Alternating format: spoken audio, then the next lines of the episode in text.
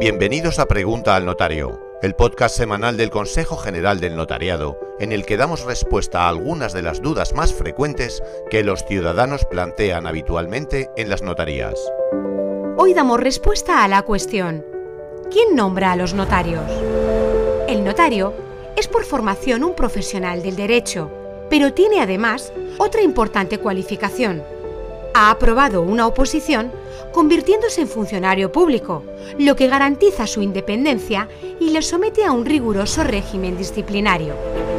Es el Estado, por tanto, quien nombra a los notarios, fija sus honorarios y los destina a una plaza concreta.